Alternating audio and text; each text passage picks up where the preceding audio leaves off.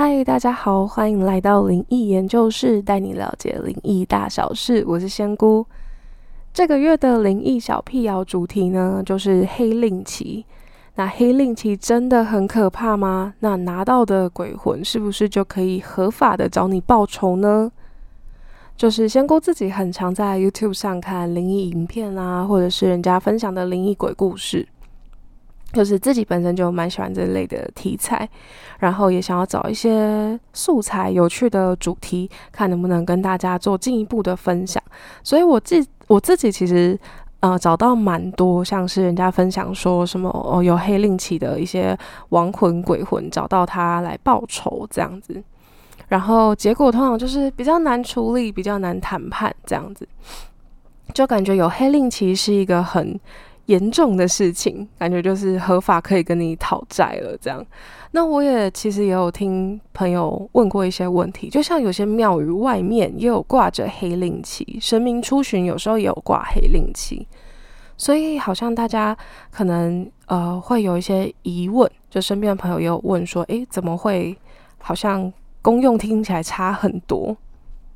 那其实我想要做呃黑令旗这个主题蛮久的，只是我觉得黑令旗这一个东西本身不太复杂，它的用意不复杂，它就可以想象成一种合法跟你讨债的授权证明这样子。那还有很多像在庙宇的，他们其实有不同种功能，只是我觉得它的延伸探讨的问题跟执行发放的。一些过程是真的比较复杂的，所以可能有些人也会觉得比较敏感一些。那我们赶快进入主题，跟大家分享一下黑令旗到底是什么？那它是不是真的能让鬼魂来合法的找人报仇呢？那先跟大家分享说，呃，大家在生活中应该会比较常看到的黑令旗，大约大约分为两种。那这是我自己的分类。那第一个的会是像挂在庙宇外侧跟神明出巡用到的。那这一类神明用的呢，主要是昭告一种宣告，就是说昭告外来的人或者是鬼魂，跟他们说这边是有神明驻扎的。那有一些庙宇的说法是这边也会有天兵天将在，所以天兵天将镇守，所以也要告知这里的一些灵魂灵体。还有包含我们在阳间的人，就跟大家说，就是一个宣告，这边是净土圣土的，呃，这个神圣的领域，因为毕竟有神明在。那不管是人还是鬼，都不可以太过放肆。所以在庙宇外侧或者是出巡的时候，有些队伍是在前面的开路的人会拿着黑令旗，那有些是会让八家将拿，那有一些也会是呃挂在。呃，神明的轿子上，就是他们的用意像是宣告，所以其实我是把它整体分为是第一个种类，就是神明用的，然后他是在宣誓说这里是我的领域，然后我是有被比如说大的神明授予这一个权利，就是我有一个这个证明，很像一种工作证，也有一点像警徽的这种感觉。就是它是一个合法的徽章，就是它是有一些权利的证明在的，就是一个身份证明。所以这个是在神明方面，如果用了黑令旗的话，它的作用是这样子。那我觉得，呃，另一种会是鬼魂，就是冤魂拿着的黑令旗，但这个可能通常。大家不一定能真的看到实体啦，但是它的外形其实是蛮相似的。那可能上面写的文字或是画的符咒，其实是会依每个庙宇或是每个呃冤魂拿的，会稍微有一些些的不同。那大家在鬼故事当中听到的黑令旗，好像都是寻仇啊、复仇这一类的，所以可能跟庙里的比较不一样。它是一种被。阴间掌管的统治神明，比如说东域大帝跟地藏王菩萨，这一些他被授权，这些冤魂灵魂就是可以拿着这个黑令旗来报仇，就等于说东域大帝还有地藏王菩萨这一些神明呢，他有点像是法官，那他证，就是他发出这个证明，说他授予你这个权利，你真的受到了很大的委屈，所以你要可以合法的过去找你的债主，嗯，你的你的就是害你的人，就是让你受到伤害的这些人去报仇。那阴间为什么会有黑令旗这一个这一个证明呢？一个凭证的感觉？那其实这个很难处理，也是因为像刚才说到的，它其实也是在阴间的统治神明发放的，就是它真的是，呃，它就很像一种法法庭的感觉，就是它真的你去申冤了。就是你说明你受了什么样的冤屈，然后你真的去呈报，你去申请，那再由阴间的统治者，就是东域大帝跟地藏王菩萨来判定要不要授予你黑令旗，让你可以合法的去阳间来到人间报仇。但我觉得这个就是今天刚才有讲到，就是比较复杂的地方。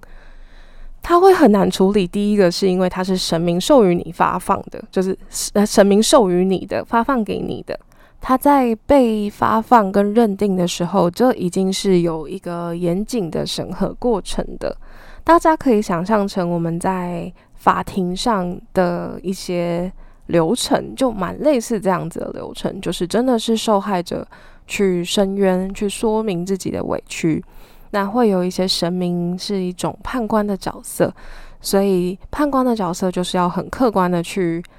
审慎的去观察，说这个到底是不是真的有罪。那先说最明显、最明显的就是例子，就是触犯法律的，真的都会被授予黑令旗。比如说，真的是恶意的去。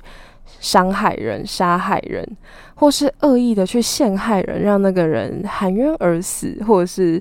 很严重的，就大家可以想象我们人间、阳间的这种刑罚，就是真的刑罚，就是触犯了，就是公诉罪，就真的是一定会被判的，就一定会呃透过法庭来去裁决他的罪的。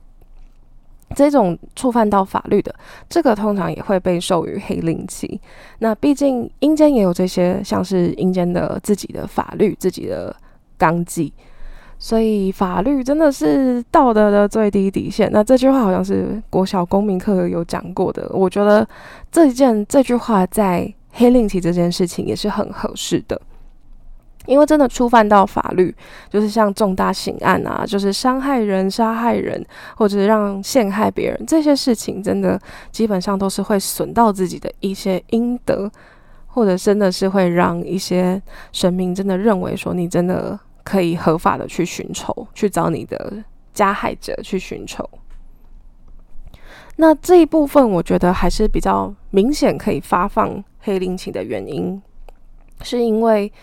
他通常是真的是极大的冤屈，或者真的是有受到生命上的伤害，这个真的是很不公平。包含在我们阳间，可能也都会有法律的处罚的问题。那所以这种就是比较好判，相对好判一点的例子。那第二个其实。很多人像我们在，包含我们在阳间去跟别人相处，包含工作，包含感情，就真的有一些没有触犯到法律，但是触犯到道德。有一些是亲情上，就是如果我今天，呃，比如说我工作运不好，我被同事阴了，我被同事陷害，那我们可能对方。包含自己也会因为一些职业工作上需求去害到一些人，让别人工作运真的很不顺。就从最小的公司来说好了，因为大家应该都有一个职业，不管是在公司、小公司还是自由者的职业，其实大家。都会有一个职业，那在职工作上的相处，可能真的不像私底下对朋友包容度真的比较高。可能我今天口气比较急了一点，然后但是我的同事对方可能就会觉得啊，我真的很凶，态度很差，我一定在骂他，我对他很糟糕这样。但其实有可能我的本意不是要骂他，不是要真的要跟他吵架，就我的动机只是因为我非常的急，我有其他事情。那这个状况。其实就是没有触犯到法律，但就是有一点触犯到道德底线。毕竟，好像大家也不太喜欢跟那种情绪比较重的同事来相处，就也会觉得比较累。那当然，对方受气的那一方也会觉得自己受了很大的委屈，就可能我在大家同事面前被骂，或是被认为说我好像做事很雷，这种其实有时候还真的会有一点让对方工作运受到影响。那还有，这是比较我觉得比较普遍、比较温和一点的例子。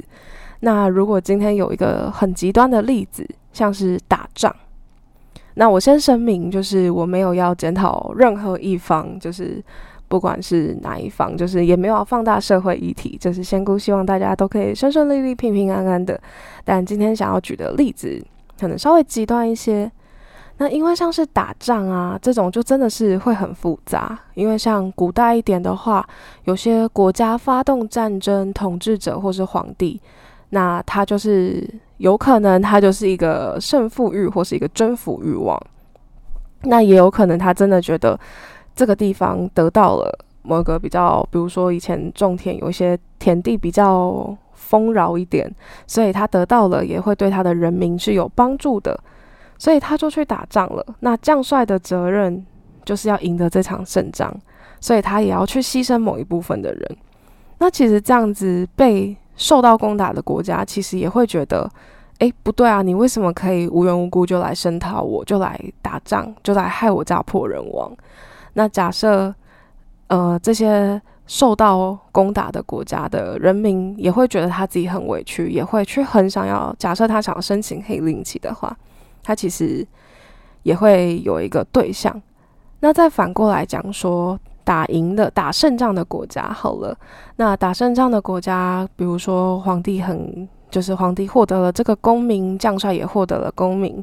那有一部分的人民受到生活比较富裕，那可能也有一些像是武器厂商也有收到利益，那这样子也这样的状况，就真的很难算是谁对谁错，那可能就真的是判官就会很烧头脑，就是想说。有时候，这个因为责任，或是因为一个职业，真的会有一点影响到大家的判断。因为有时候，毕竟你身在这个职位，你一定要做某一些事情，那可能会损害到对方。但是在道德层面上来讲，我只要是受害者那一方，我也会觉得很不公平。那这样大家就会吵不完。因为我觉得发放黑令旗的过程真的是有点像，就是。呃，法我们现实中的法院就是真的有原告、被告这种感觉，就是我真的好像受了委屈，那我就要去提出申诉。那申诉的时候还是有非常复杂的情况，毕竟我们人跟人相处都很复杂，那还像是牵扯到同事啊、公司啊、国家这种利害情形，就是很放很大的时候，范围放很大，那大家就会真的是很难去调解，跟很难判定。那当然也是因为这样子的很难判定，所以这个黑令旗的判定过程、申请过程真的是是需要很审慎的。就是你要有一个合法的缘由，就是你真的受到了这样子的委屈，那你要怎么样讨多少的债才叫做符合你的心理补偿？因为一定不会是你受了一点委屈，对方就可能觉得。依客观来说，对方可能也不能让你真的要让对方家破人亡，这样子也是不算是合法的范围，这样又一次的违反阴律，就阴间的法律。所以，他其实即使是黑令旗，他还是会有一个讨债的程度。那这也是为什么这个申请过程真的是太复杂，太因为各种状况而改变，所以才会在判定下来之后。就像仙姑开头说，真的是很难处理，就包含我们神职人员啊、神明啊，就是可能要插手处理的人，其实都会真的是比较难去做决断，因为毕竟今天我们都不是当事人的话，真的很难去说，呃，我们可不可以帮这个当事人要到什么样的补偿，才让他心里。受到一些平衡的感觉，毕竟就是我们没经过他人的苦难，就我们也不能一直劝人家向善。有时候真的是你受到不公平的待遇，真的心里会很不舒服。那接着就要讲到第三点，就是众神明真的都不能挡黑令旗吗？因为像刚才仙姑有说到，很多的神明、神职人员，就像是呃仙姑，或者是有一些老师，或者是有一些在办事的机童等等的，就这些通常神明看到是黑令旗的话，通常都会先以弹劾说说明的，就是。在说情的这种感觉，就是去谈和，去先就是对原告就是小以大义，先跟他说，先不要这样子这么生气啊，或者是先不要这么的要求这么高，就是我们可以来谈判。通常会是以谈判的角度，不然就是啊，也有一些神明可能就真的是也不能挡住黑令旗，因为这个审判过程是很复杂的。那也经过了多方的认定，所以才判下来的。所以这个真的是你要去推翻这一切，真的是蛮难的。就是因为人家都已经判断判断过了。那有时候包含是地方的神明，连城王、城隍爷可能也会去放行这个阴间的灵魂回到阳间。所以要处理的这件黑令旗的人，不管是人还是神，神职人员还是神明。本身，他其实都要还要回去确认过非常非常多的事情，找很多的利害关系人来确认，所以真的是蛮蛮难去推翻这个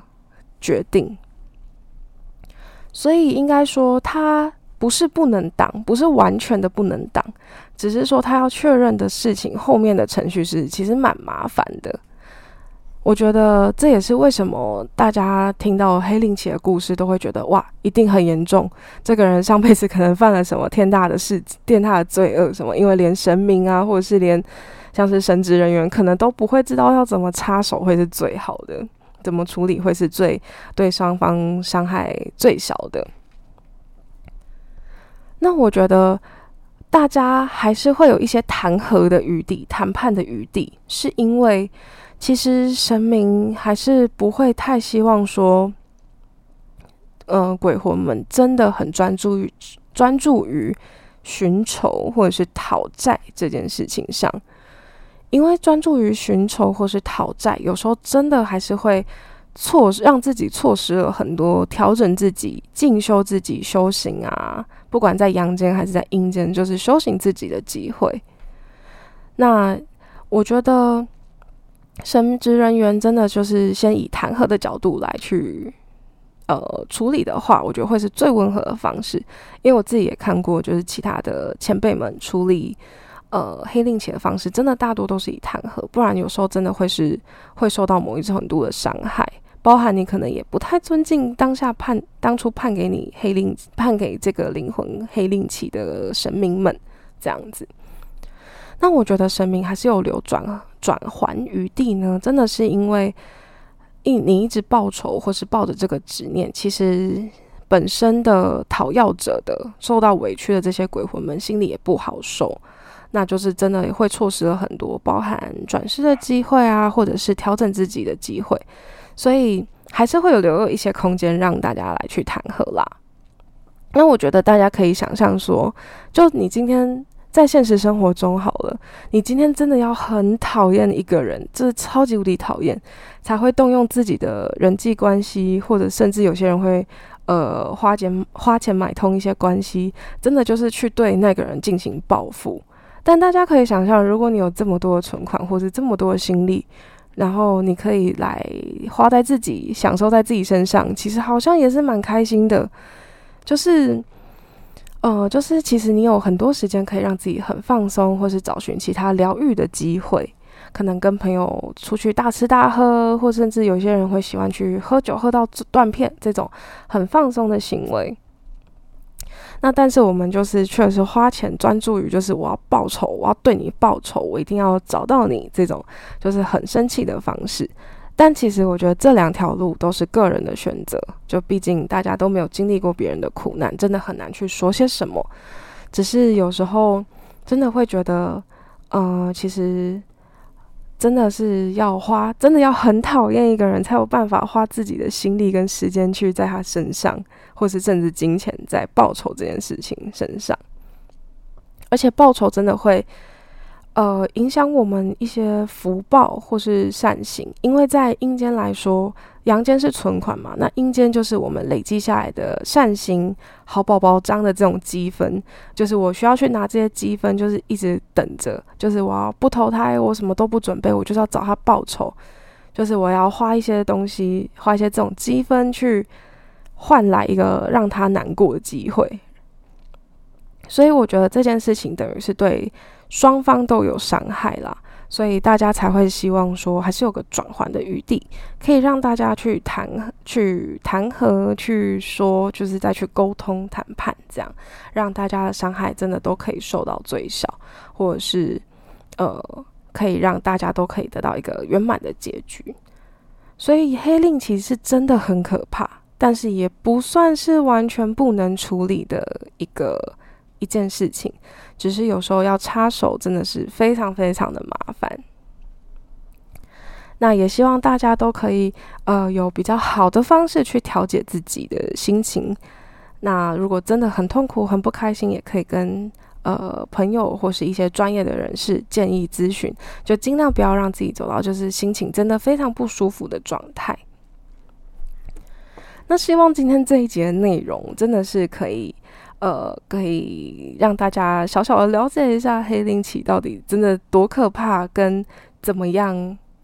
呃，如果真的有受到一些干扰的话，该怎么样的处理？那我觉得今天这一集会真的是拖比较久才出来，真的是因为，呃，我觉得在判断的过程真的是太麻烦了，毕竟涉及到人的相处啊、利益关系，其实这个真的都非常的难讲啦。那我也希望大家都可以保持的一个比较开心的心情，因为毕竟你要申请到这个黑令旗本身的过程，你可能就很不舒服。你就想象你还要一直跑法院，这种其实也是蛮耗心神的。所以希望大家都可以平平安安、健健康康、快快乐乐的，就是把精力大部分花在自己的身上。我觉得这样可能会是一个比较好的方式。那今天的分享就到这里啦。如果有喜欢我们的话，请继续订阅我们，也欢迎到我们的 IG 或是赖的官方账号看看我们分享最新资讯。我们下一集再见。嗨，大家好，欢迎来到灵异研究室，带你了解灵异大小事。我是仙姑。这个月的灵异小辟谣主题呢，就是黑令旗。那黑令旗真的很可怕吗？那拿到的鬼魂是不是就可以合法的找你报仇呢？就是仙姑自己很常在 YouTube 上看灵异影片啊，或者是人家分享的灵异鬼故事，就是自己本身就蛮喜欢这类的题材，然后也想要找一些素材、有趣的主题，看能不能跟大家做进一步的分享。所以我自我自己其实。呃，找到蛮多，像是人家分享说什么哦，有黑令旗的一些亡魂鬼魂找到他来报仇这样子，然后结果通常就是比较难处理，比较难谈判这样子，就感觉有黑令旗是一个很严重的事情，感觉就是合法可以跟你讨债了这样。那我也其实也有听朋友问过一些问题，就像有些庙宇外面也有挂着黑令旗，神明出巡有时候也有挂黑令旗，所以好像大家可能呃会有一些疑问，就身边的朋友也有问说，诶，怎么会好像功用听起来差很多？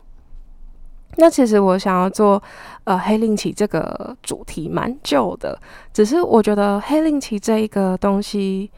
本身不太复杂，它的用意不复杂，它就可以想象成一种合法跟你讨债的授权证明这样子。那还有很多像在庙宇的，他们其实有不同种功能，只是我觉得它的延伸探讨的问题跟执行发放的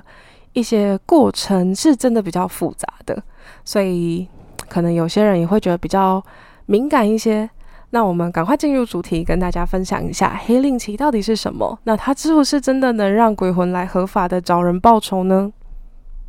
那先跟大家分享说，呃，大家在生活中应该会比较常看到的黑令旗，大约大约分为两种。那这是我自己的分类。那第一个的会是像挂在庙宇外侧跟神明出巡用到的。那这一类神明用的呢，主要是昭告一种宣告，就是说昭告外来的人或者是鬼魂，跟他们说这边是有神明驻扎的。那有一些庙宇的说法是这边也会有天兵天将在，所以天兵天将镇守，所以也要告知这里的一些灵魂灵体。还有包含我们在阳间的人，就跟大家说，就是一个宣告，这边是净土圣土的，呃，这个神圣的领域，因为毕竟有神明在。那不管是人还是鬼，都不可以太过放肆。所以在庙宇外侧或者是出巡的时候，有些队伍是在前面的开路的人会拿着黑令旗，那有些是会让八家将拿，那有一些也会是呃挂在。呃，神明的轿子上，就是他们的用意像是宣告，所以其实我是把它整体分为是第一个种类，就是神明用的，然后他是在宣誓说这里是我的领域，然后我是有被比如说大的神明授予这一个权利，就是我有一个这个证明，很像一种工作证，也有一点像警徽的这种感觉。就是它是一个合法的徽章，就是它是有一些权利的证明在的，就是一个身份证明。所以这个是在神明方面，如果用了黑令旗的话，它的作用是这样子。那我觉得，呃，另一种会是鬼魂，就是冤魂拿着的黑令旗，但这个可能通常。大家不一定能真的看到实体啦，但是它的外形其实是蛮相似的。那可能上面写的文字或是画的符咒，其实是会依每个庙宇或是每个呃冤魂拿的，会稍微有一些些的不同。那大家在鬼故事当中听到的黑令旗，好像都是寻仇啊、复仇这一类的，所以可能跟庙里的比较不一样。它是一种被。阴间掌管的统治神明，比如说东域大帝跟地藏王菩萨，这一些他被授权，这些冤魂灵魂就是可以拿着这个黑灵旗来报仇，就等于说东域大帝还有地藏王菩萨这一些神明呢，他有点像是法官，那他证就是他发出这个证明，说他授予你这个权利，你真的受到了很大的委屈。所以你要可以合法的过去找你的债主，嗯，你的你的就是害你的人，就是让你受到伤害的这些人去报仇。那阴间为什么会有黑令旗这一个这一个证明呢？一个凭证的感觉？那其实这个很难处理，也是因为像刚才说到的，它其实也是在阴间的统治神明发放的。就是他真的是，呃，他就很像一种法法庭的感觉。就是他真的，你去申冤了，就是你说明你受了什么样的冤屈，然后你真的去呈报，你去申请，那再由阴间的统治者，就是东域大帝跟地藏王菩萨来判定要不要授予你黑令旗，让你可以合法的去阳间来到人间报仇。但我觉得这个就是今天刚才有讲到，就是比较复杂的地方，它会很难处理。第一个是因为它是神明授予你发放的，就是呃神明授予你的发放给你的，它在被发放跟认定的时候，就已经是有一个严谨的审核过程的。大家可以想象成我们在法庭上的一些流程，就蛮类似这样子的流程，就是真的是受害者。去申冤，去说明自己的委屈，那会有一些神明是一种判官的角色，所以判官的角色就是要很客观的去审慎的去观察，说这个到底是不是真的有罪。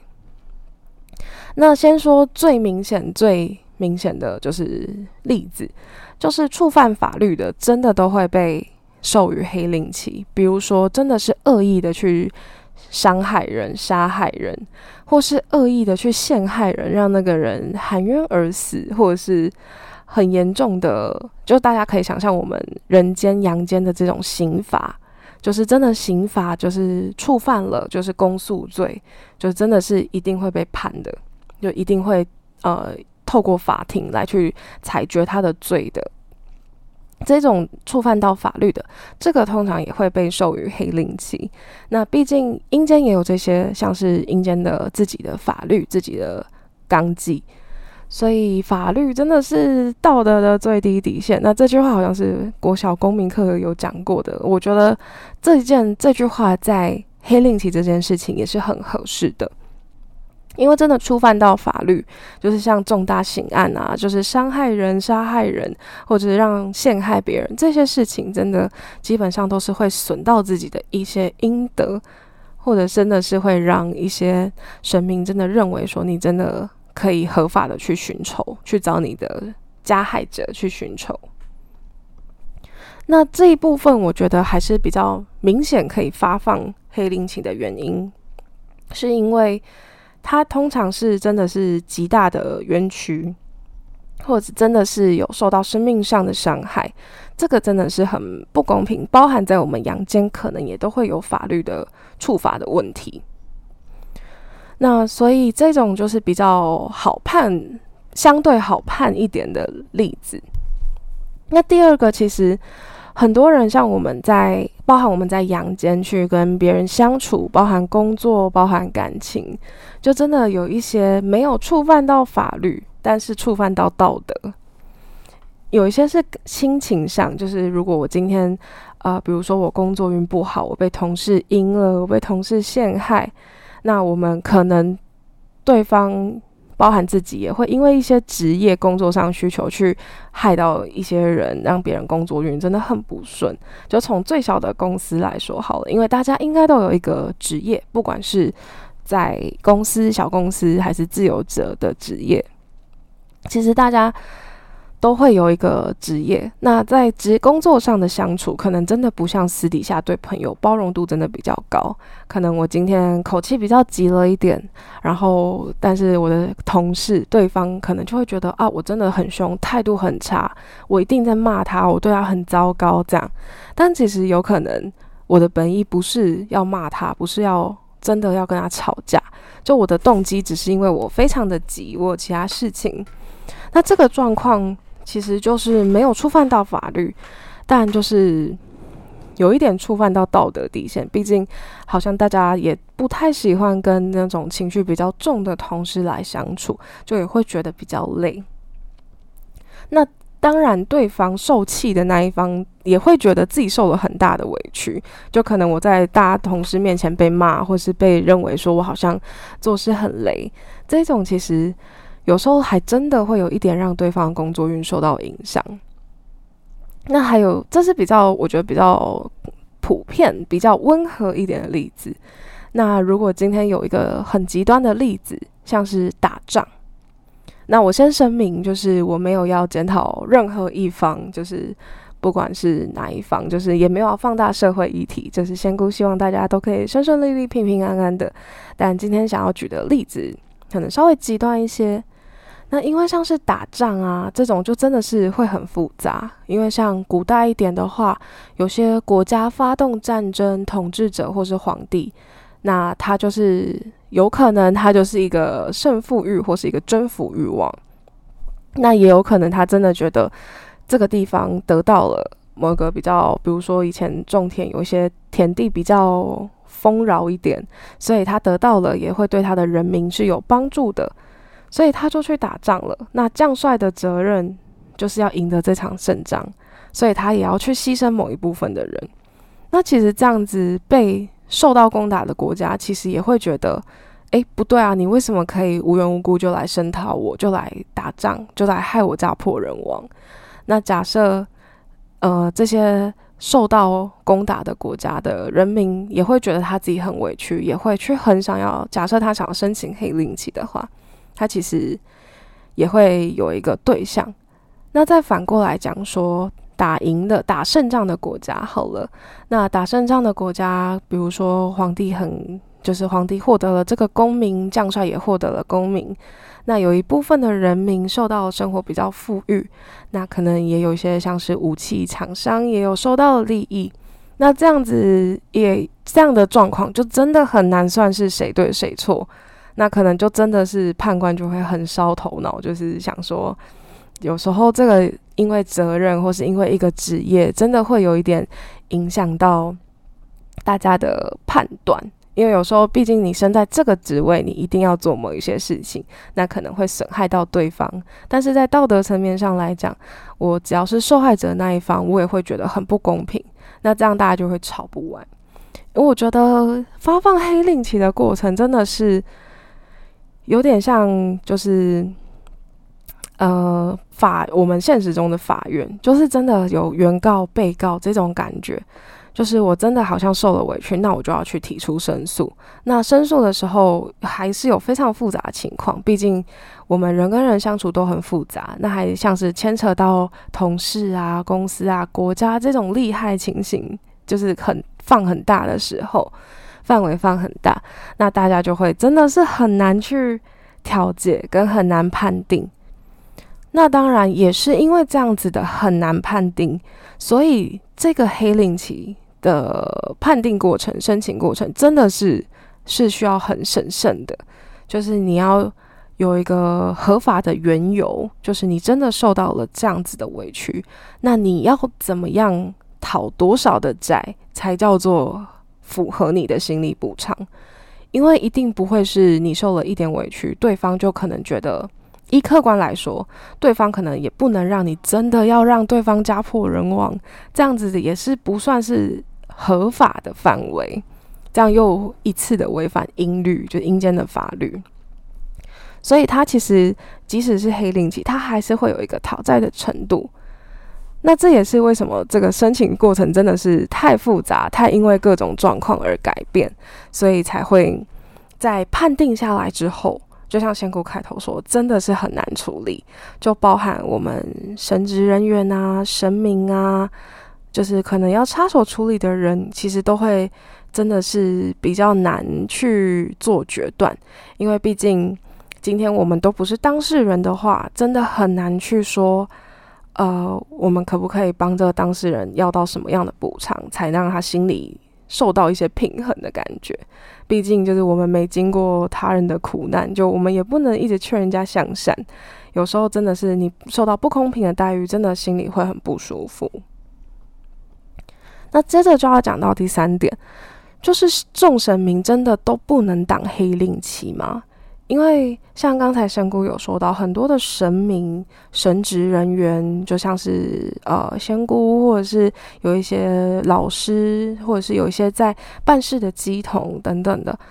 就这些通常神明看到是黑令旗的话，通常都会先以弹劾说说明的，就是。在说情的这种感觉，就是去谈和，去先就是对原告就是小以大义，先跟他说，先不要这样子